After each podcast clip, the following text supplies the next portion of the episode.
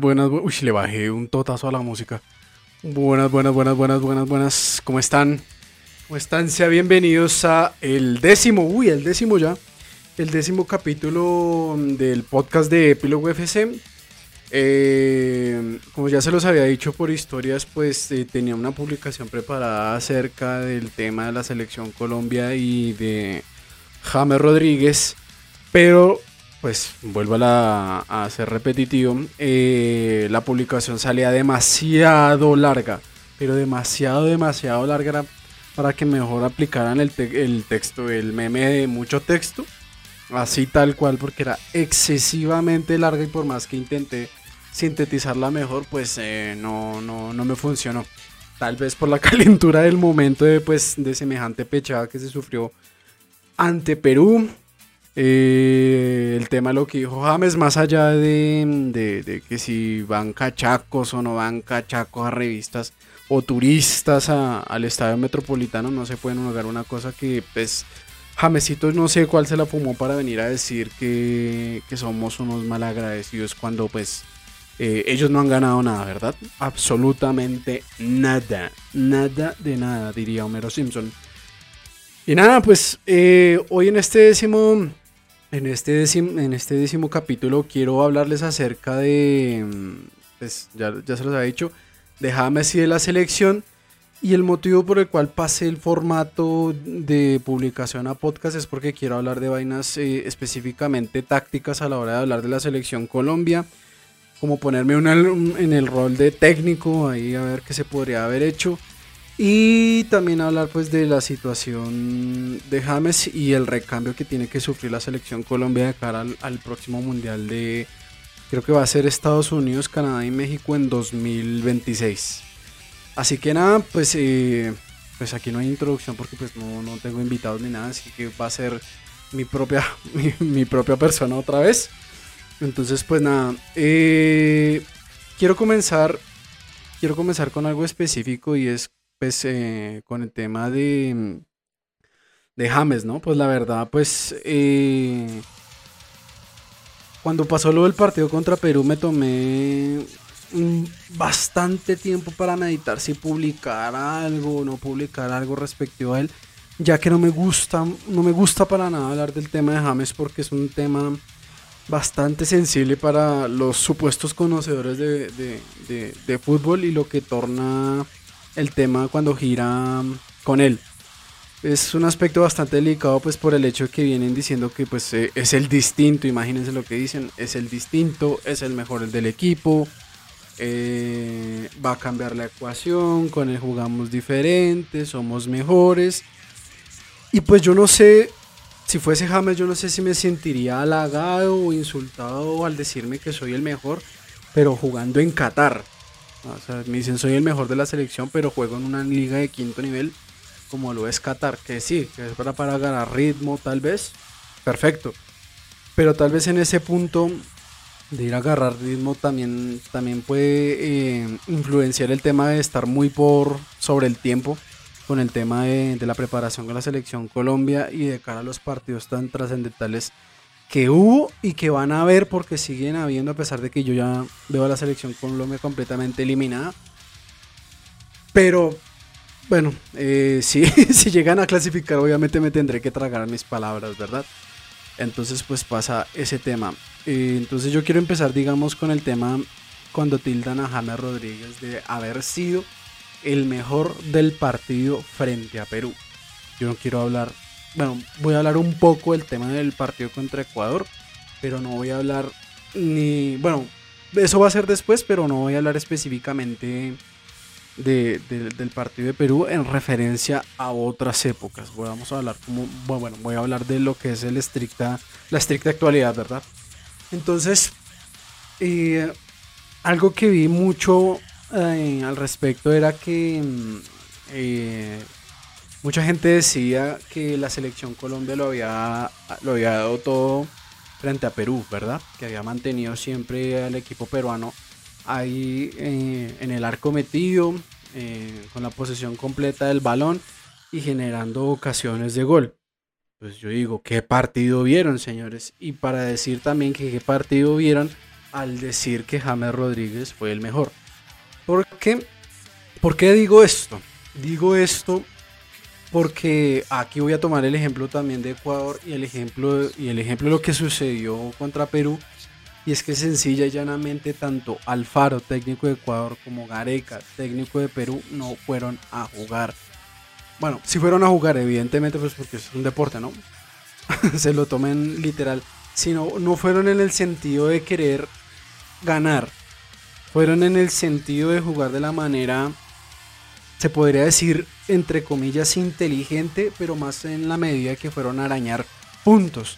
El juego de ellos se hizo debido a que el juego lo plantearon ellos desde el principio, que fue que entregarle la posesión a la selección Colombia y nosotros replegados atrás aprovechamos un error, una mala entrega o una virtud nuestra en, aspectos individuales y con espacios para que eh, finalizar con Ecuador. Y espero que. Pido disculpas por la tosecita. Eh, ¿cómo, era que venía haciendo? Eh, sí, con el tema de Perú, pues salió, obviamente, más allá del error de, de Ospina, que a Ospina no le voy a caer porque nos ha salvado partidos, nos ha salvado puntos. Recuerden lo que yo he dicho, los arqueros también saben ganar, ganan partidos, ganan títulos. Y con, bueno, aunque a pesar de que con David no, no, no hemos ganado nada, pero los puntos sí han sido completamente valiosos dentro de lo que cabe la cuenta, pues, pues no lo voy a caer encima. Pero retomando el tema, retomando el tema, veo que mucha gente no vio eso y pensó que Colombia fue simplemente impositivo por la calidad de juego que tiene y por acudir a la tal a la tal valiosa posesión que siempre hemos empleado supuestamente desde los años 90, ¿verdad? Entonces yo creo que aquí fue completamente virtud de Gareca porque el partido siempre se jugó al ritmo que él quiso, como él quiso, y le salió el cuando él quiso. Pues un, error de Barrios y un error de Espina y, mira. Entonces, con el tema de James Rodríguez, pues eh, francamente no creo que haya sido el, mejor del partido, pero tampoco fue el peor. Aquí muy, pues ya con, con todo el tema de, hablar muy en caliente y demás. Eh, James Rodríguez para mí para nada fue el mejor del partido, pero tampoco fue el peor, porque el peor fue el señor Juan Guillermo Cuadrado con sus malas decisiones que toma a la hora de, de una jugada definitiva como lo es un disparo, un centro, un simple pase. Bueno, pero eso es otro tema. Entonces, con el tema de, del viejo James, eh, yo creo simple y llanamente que jugó un partido normal. Un partido en el cual Uy, perdón. En un, partido en el cual lo vi ya finalizando el primer tiempo, lo vi completamente sin piernas. Eh, al segundo tiempo, pues más allá del disparo que tuvo completamente desaparecido para alguien que dice ser o dicen ser los fanáticos de James el distinto. Yo sé que con James en el terreno de juego Colombia gana más posesión, es un jugador que tiene gol y demás, es verdad pero para el rótulo de distinto, el rótulo de distinto es un universo de distancia. Y más con lo que han reflejado otro tipo de selecciones frente a un jugador que dicen ser el distinto. Hablo de Maradona, hablo de Messi, hablo de Neymar cuando se le da la gana de jugar, hablo de Alexis Sánchez cuando quedaron campeones de las dos Copas Américas, eh, en el caso de Uruguay puedo hablar de Cavani y Suárez pues por la modalidad de juego que tiene Uruguay, que pues más allá de, jugar bien o jugar mal, eh, se, sacan goles completamente de las nalgas. Pero en nuestro contexto el jugador distinto es alguien que dependiendo de la situación, digamos, el juego colectivo no da, el juego colectivo no aparece, el juego colectivo nunca llega. Es ahí cuando te tienes que agarrar el balón, hacerte cargo, no sé, en una baldosa, en un, en un arrebato de individualidad, o simplemente por proponiendo una pared o algo así, evadiendo rivales y demás, estilo Messi, Maradona, Neymar, el jugador que ustedes quieran que sepa driblar de muy buena manera, pero que también sea muy completo, eso es ser distinto cuando el llamado a la, el, llamado a la acción, eh, pues redundantemente lo voy a decir, lo llama.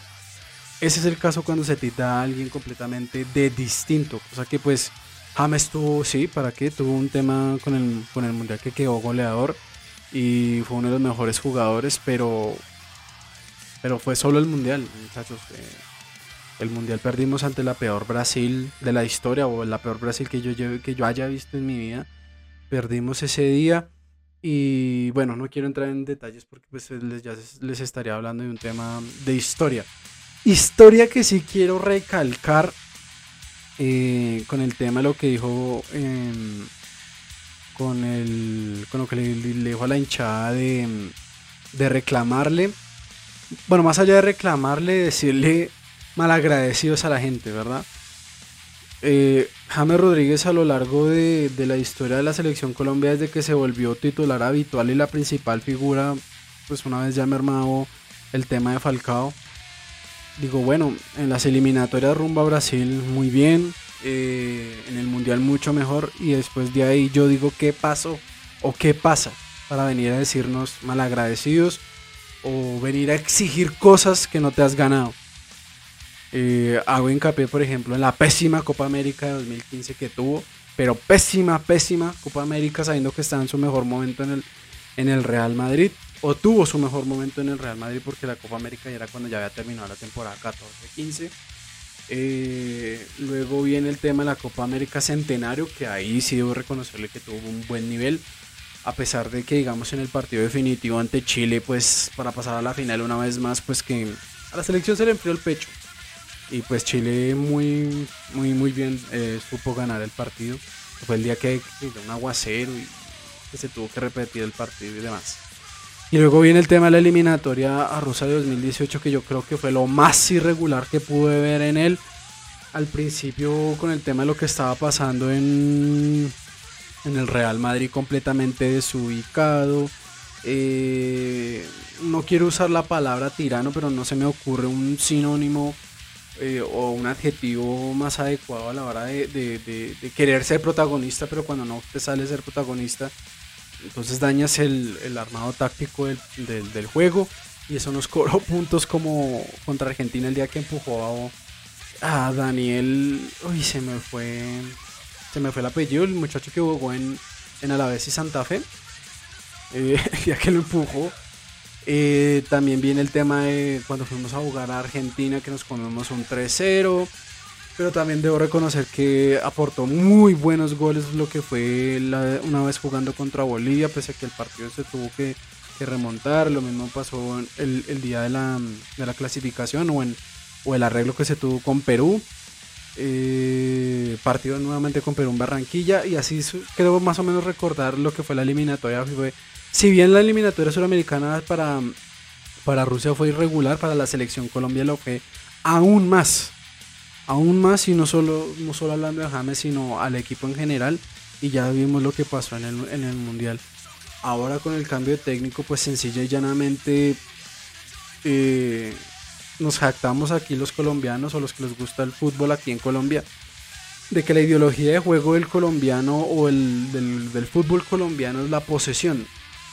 Pero yo digo, tomando en cuenta históricamente lo que ha sido, parece que eh, eh, es una, ideología bastante inútil porque nuestra posesión es completamente inerte, ¿sí? que hemos tenido chispazos muy buenos, excelentes, lo que fue el Mundial, eh, la Copa América Centenario, algunos partidos de eliminatorias, la eliminatoria Brasil 2014, pero eso no se ha podido traducir en títulos y mucho menos se ha podido traducir cuando el partido está cuesta arriba en muchísimas ocasiones porque nuestro fútbol es lentísimo. Una posición completamente inerte, inútil, nada propositiva. Entonces es cuando, bueno, aquí ya no estoy hablando precisamente de James Rodríguez, sino precisamente de, los técnicos que han pasado. Bueno, Reinaldo Rueda más que todo, con el tema del armado del equipo y el estilo de juego. Pero ya como para cerrar el tema de, de James Rodríguez, yo creo que para los fanáticos que lo aman, que dicen que es el distinto, que es nuestro mejor jugador y que fue el mejor jugador contra Perú, muy amablemente les voy a pedir que vuelvan a, ver el partido porque eh, se genera con el tema de las estadísticas una bolita de nieve. Una vez tú ves, James tuvo 10 remates al arco, hipotéticamente hablando, pues eh, a otras cuentas, otros periodistas o cualquiera que sea el canal de información, eso se va replicando, se va replicando y se va desinformando. Porque me tomé la tarea concretamente de, eh, de ver el partido eh, ya más calmadamente contra Perú. Contra Perú y esto ya es como para finalizar el tema de Jaime Rodríguez y arrancar con el tema de la, de la táctica de la selección Colombia. Y es que estuve viendo completamente el partido una vez más y tengo aquí los datos. Permítame un minuto. Efectivamente, eh, creo que si no, si no estoy mal, dijeron que James había sido el mejor del partido por tener 9, 9 u 8 pases claves, ¿verdad? Pues aquí resulta acontece que eh, observé los. Creo que jugó todo el partido, sí, sí, me falla la memoria. Que pues ustedes saben, a veces puede fallar, pueden pasar cosas. Y nada, estoy observando otra vez el, el, partido y resulta acontece que pases claves tuvo dos.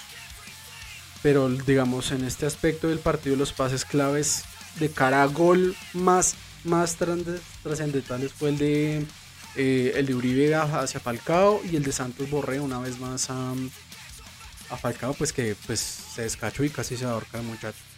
En cuanto a disparos, pues obviamente hay algo que acotar, que es que Colombia tuvo 30, no, es que 30 iba a decir. Tuvo, no, sí, más o menos como 20 y pico de disparos al arco. Perdón, perdón. Tuvo 22 disparos, creo, y solo dos de ellos fueron al arco. Pasa que pues en la estadística mide disparos al arco cuando el arquero la taja o es completamente gol. Pero aquí yo debo acotar que James Rodríguez tuvo eh, dos disparos y yo creo que ambas fueron pues, opciones claras. Pero aquí hay un rubro interesante y, el que, y es que pues con, con, el tema de la evolución y que con él se mejora y que con él se juega distinto, tuvo cuatro balones perdidos. De no haber jugado con un rival más bravo, o en una cancha neutra o en un mundial o en un torneo, no me quiero ni, imaginar qué hubiese pasado con esos cuatro balones que perdió en zonas claves, porque fue sacando al equipo eh, con el primer pase clave, que es el primer pase entre líneas, para pasar de, defensa a ataque de la manera más rápida posible. Y perdió cuatro balones en zonas donde el equipo estaba saliendo, saliendo. Entonces, eh, pues nada, ya como para no voy a dar una reflexión porque pues esto no es, una charla ahí eh, pacífica o una charla chill entre ustedes y, mi persona, pues para los que estén oyendo de esto. Y pues nada, con el tema de Javier Rodríguez, pues yo creo que ya no voy a volver a hablar, la verdad es un tema bastante, no agotador, pues esto es fútbol, no hay que tomárselo tan en serio. Cada uno de nosotros tiene sus vidas, pero sí es un tema bastante bastante chistoso ver cómo los jugadores de fútbol se van rodeando cada vez, no, no, no rodeando, sino se van sumergiendo o cubriendo en sus zonas de confort o en sus pequeñas burbujas en las cuales salen a decir semejantes disparates y la gente se come el cuento de esos disparates para venir a defenderlo diciendo que ha sido el mejor del partido, que es el distinto, que es el mejor jugador de la selección con semejante nivel tan paupérrimo. Es aquí cuando ya, pues, acabando el tema de James Rodríguez, quiero entrar completamente con eh, la parte de la selección Colombia y su estilo de juego. Yo creo que venimos desde los años 90, se instauró, gracias a Pacho Maturana, eh, un estilo de juego que es, se podría decir que es la madre.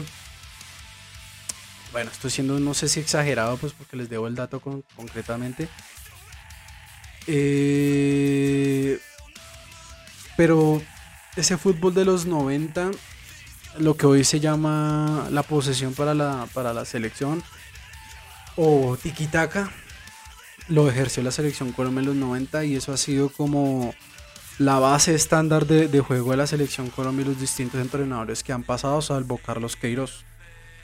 Entonces, yo quiero decir algo y es porque todavía acudir a una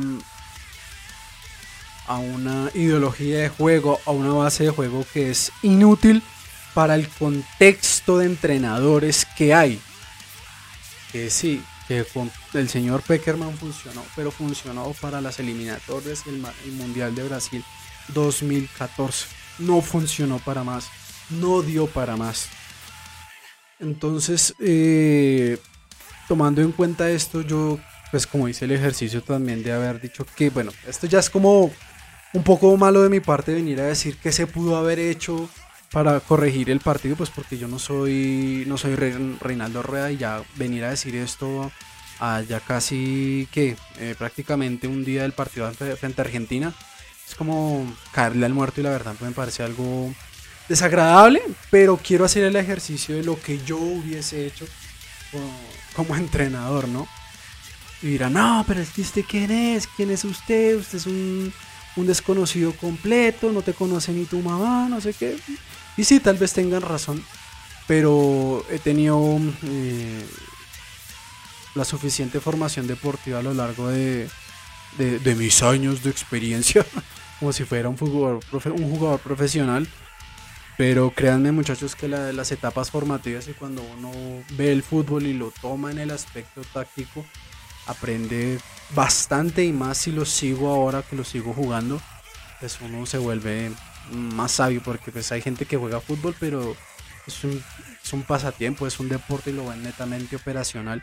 Y yo lo veo muchísimo más allá ya para como, como para olerme los pedos decir que pues, eh, se juega como el rol del técnico bueno pues una vez terminado eh, todo este eh, toda esta palabrería que no tiene sentido ni valor noté que digamos que se pudo haber hecho por ahí alguien creo que fue Daisy que me comentó que, que hubiese hecho yo en los comentarios de la publicación de Reinaldo Rueda que, que hubiese hecho yo y básicamente yo hubiese pasado de jugar un 4-4-2, hubiese pasado a jugar un 4-3-3. En algún momento yo hubiese jugado con James, sí.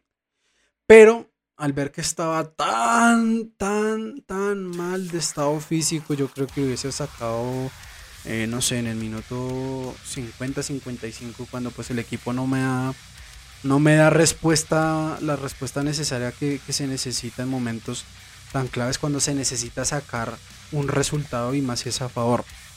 También, otra cosa, la selección Colombia cuando ha jugado estos partidos definitivos, los primeros 15 minutos o 20 minutos están muy bien físicamente, cosa que no se ve, por eso se habla del, del cambio de sede. Esos 15 minutos son claves porque es donde ahí hay que ahogar al rival. Eh, los, dos delanteros con los dos centrales, los dos extremos con los laterales. Se juega, dependiendo del armado del equipo de Perú, se juega con un, con un uno contra uno en el medio. O si se hace superioridad numérica mm, de Perú, hay alguien que se tiene que sacrificar en el tema de, del marcaje. En este caso tenemos un jugador como Wilmar, Bar, como Wilmar Barrios. Entonces es ese momento donde hay que ir a presionar, ya sea para robar balón, generar un error u obtener el balón en zonas claves, eh, que es donde yo creo que había que, hacer hincapié, porque hubo un momento, no recuerdo del partido, que creo si no estoy mal que fue después del pase que habilitó Uribe Falcao, eh, Santos Borré estuvo jugando muy bien y se generaron varios disparos de media distancia, pero se podía haber hecho más porque se toman un tiempo de más para poder disparar. Entonces esa repetización se pierde y las líneas de Perú se cierran completamente. Ahora, para el segundo tiempo, la alineación de Perú era 4-1, 4-1 o 4-5-1, como quieran llamar. Y Colombia, pues con su ya bendito 4-4-2 que ya llevamos jugando así, o 4-2-3-1, pues es la variante, solo que hay que poner a, James detrás del 9, pero es la misma variante. Entonces, eh, hay que salir un poquito de eso. Hay que salir un poquito de eso, pero tampoco llegar a los extremos de que ellos de jugar de una manera tan carro loca. Pues a mí la verdad no me gusta para nada. Pero hay que, eso sí, modificar el esquema. ¿Qué hubiese hecho yo? Hubiese hecho yo, cosa que Reinaldo no hizo, no entiendo los cambios que viene a hacer ya cuando estamos perdiendo un minuto 90 y es meter a alguien de extremo derecho. Ay, pero es que muchos dirían, no, yo meto a Cuadrado como extremo derecho, que no sé qué, que es que Cuadrado juega como, como mejor de extremo derecho.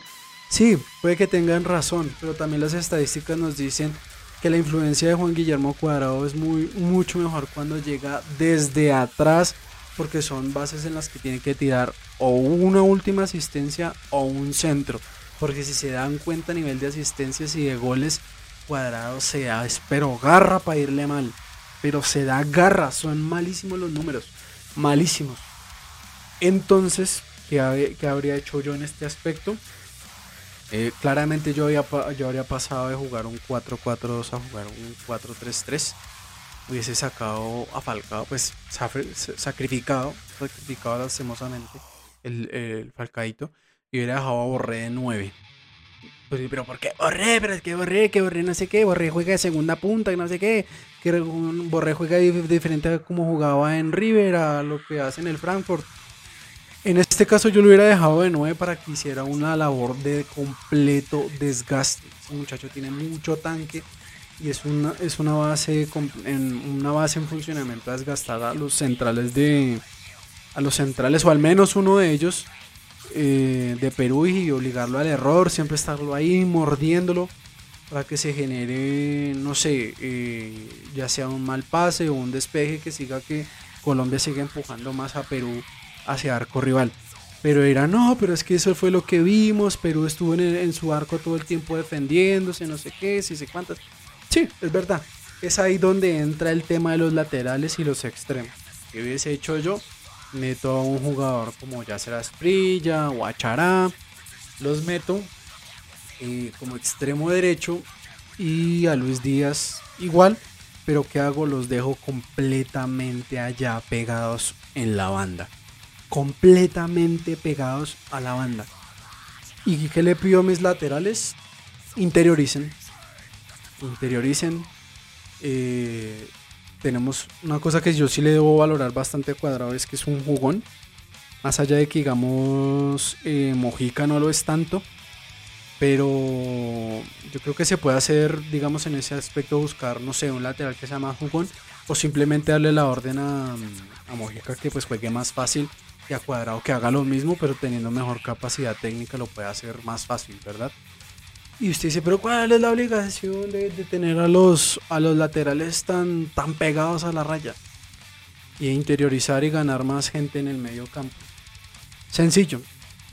Perú estaba jugando con una línea de 4 y la otra de 5. ¿Verdad? Entonces lo que hace, lo que hace es que tiene gente, tiene más gente que nosotros en el medio campo. Entonces ya se hace, eh, en este aspecto sería Perú tiene tres jugadores Colombia tenía dos, pero al interiorizar a los volantes ya tiene cuatro. Hacemos siempre un 2 contra 1.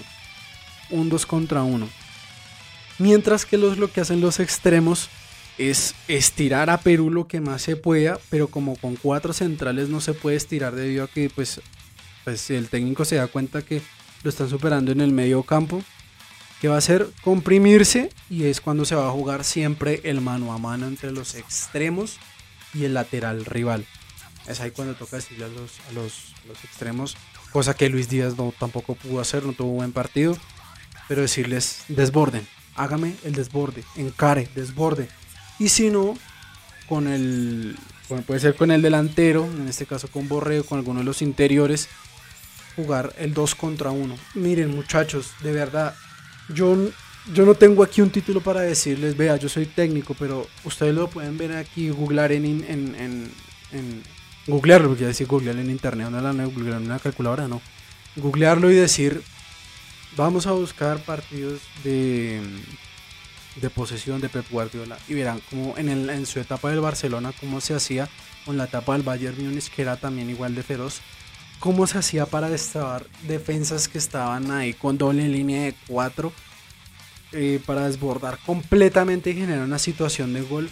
Solo simplemente triangulando. Tirar que una pared, el 2 contra 1. Ya está en virtud del que recibió, el que vuelve a recibir el balón, de decidir bien. Eso era todo, decidir bien. Pues bueno, esta es la opción. La otra era que Perú se da cuenta y nos mete una línea de 5. ¿Sí? Entonces, eh, a ver, al tener tanta gente, digamos, con los dos interiores, el extremo y el delantero sería un 5 contra 5. Pero al momento de interiorizar a los laterales, genera un potrerazo en el medio campo, que era donde se tenía que acudir. Y uno puede decir, no, cambien de lugar, así lo, como, lo, como muy loco decirles, no, cambien de perfil.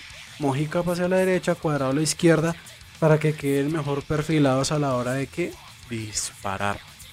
Generar disparos desde media distancia, que muy pocas veces se hace con equipos de posesión. No sé cuál es el miedo de querer hacer los goles debajo del arco. Muchachos, prueben. Prueben. Hay que probar. Así lo mande al, al rodadero en Santa Marta, pero pruebe. No importa, termine la jugada. Y una vez que se termina la jugada se vuelve al mismo libreto porque Perú solo estaba jugando por los lados donde caía la Padula y Carrillo. Ahí jugaban todo el tiempo y esa zona estaba completamente controlada. Entonces se vuelve a lo mismo y se intenta. La idea es morir con la, con la nuestra, sí, pero hacerlo de buena manera y no de esta manera como tan pasiva, tan blandengue, como tan... Ah, sí, dice cuadrado, ah, es que nos, nos lanzan latas, pero dimos el 200%. se nota tanto que ni siquiera sabes tomar decisiones, amigo. Entonces ver ese tipo de casos es lo que me genera como que se pudo haber hecho más. Entonces pues pues pasa lo que pasa, si me entienden muchachos? Pasa lo que pasa. Ahora ya pues habiéndoles dado toda esta carreta de James Rodríguez y, la táctica y todo. Eh, se viene un partido eh, el día de mañana. Yo estoy grabando esto un domingo. suena, suena raro, pero para mañana martes. Si está escuchando esto un lunes, obviamente lo va a estar escuchando el día lunes. Contra Argentina. Argentina va a tener suplentes. Eh, no va a jugar, pues no va a estar Messi, no va a estar De Paul, no va a estar Leandro Paredes. Ah, pero a mí la verdad no es que me guste mucho Leandro Paredes, pero igual es un jugón y no va a estar. Eh, no va a estar Otamendi también. Y pues yo creo que finalmente hay que acudir, no sé, yo trataría de morir con la mía, pero morir con las botas puestas, de ir a buscar un resultado, de ir a hacer las cosas, plantear el partido lo mejor que se pueda en el aspecto táctico, que los jugadores estén completamente física, táctica, mental y técnicamente muy bien. Eh, yo creo que yo me la jugaría jugándoles de igual a igual a Argentina con el tema de la formación. Ellos ponen un 3-3 nosotros igual, pero no hace lo que se hizo en Barranquilla, que eran tres volantes de marca. No, eh, un solo volante 5 de marca como Barrios y dos, dos jugones. Y tratar de desbordar mucho por las bandas, tratar de desbordar mucho por las bandas.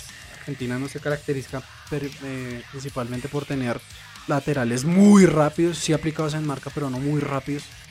Entonces ahí ese 2 contra 1 puede funcionar. Y nada, si se va a tener el balón, es que no sé, no sé la verdad. No sé la verdad ahorita porque ya solo quedan tres partidos definitivos y, y, es muy crítica la situación. Y como ya les dije al principio, yo veo a la selección Colombia completamente afuera de, de Qatar. Así que pues, si puedo mandarle un mensaje telepáticamente a, a Reinaldo Rueda, le diría que cambie, cambie la formación. Cambie y ponga a los jugadores que estén más aplicados, sobre todo en la parte física y técnica para poder, hacer algo. Poder hacer algo.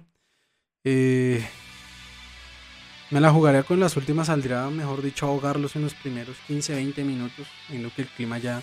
Ah, no, creo que en Córdoba hace más calor, la verdad, no, tengo ni idea. Pero trataría de hacer lo mismo, de guardar a la par, a la par, siempre estando completamente concentrados, porque es la situación más límite que nos podemos encontrar, la situación más límite, pero más, más, más límite que se pueda encontrar en la selección Así que pues no sé. No sé. Y dirá, ah, pero es que usted no sabe nada.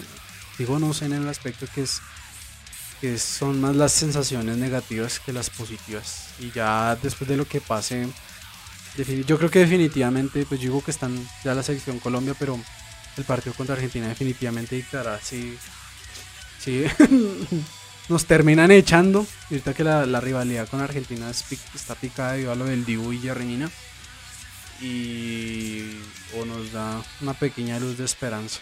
Pero bueno, finalmente esto es fútbol, tampoco es que mejor dicho se, se vaya a caer el país, pues por mi parte no lo va a hacer.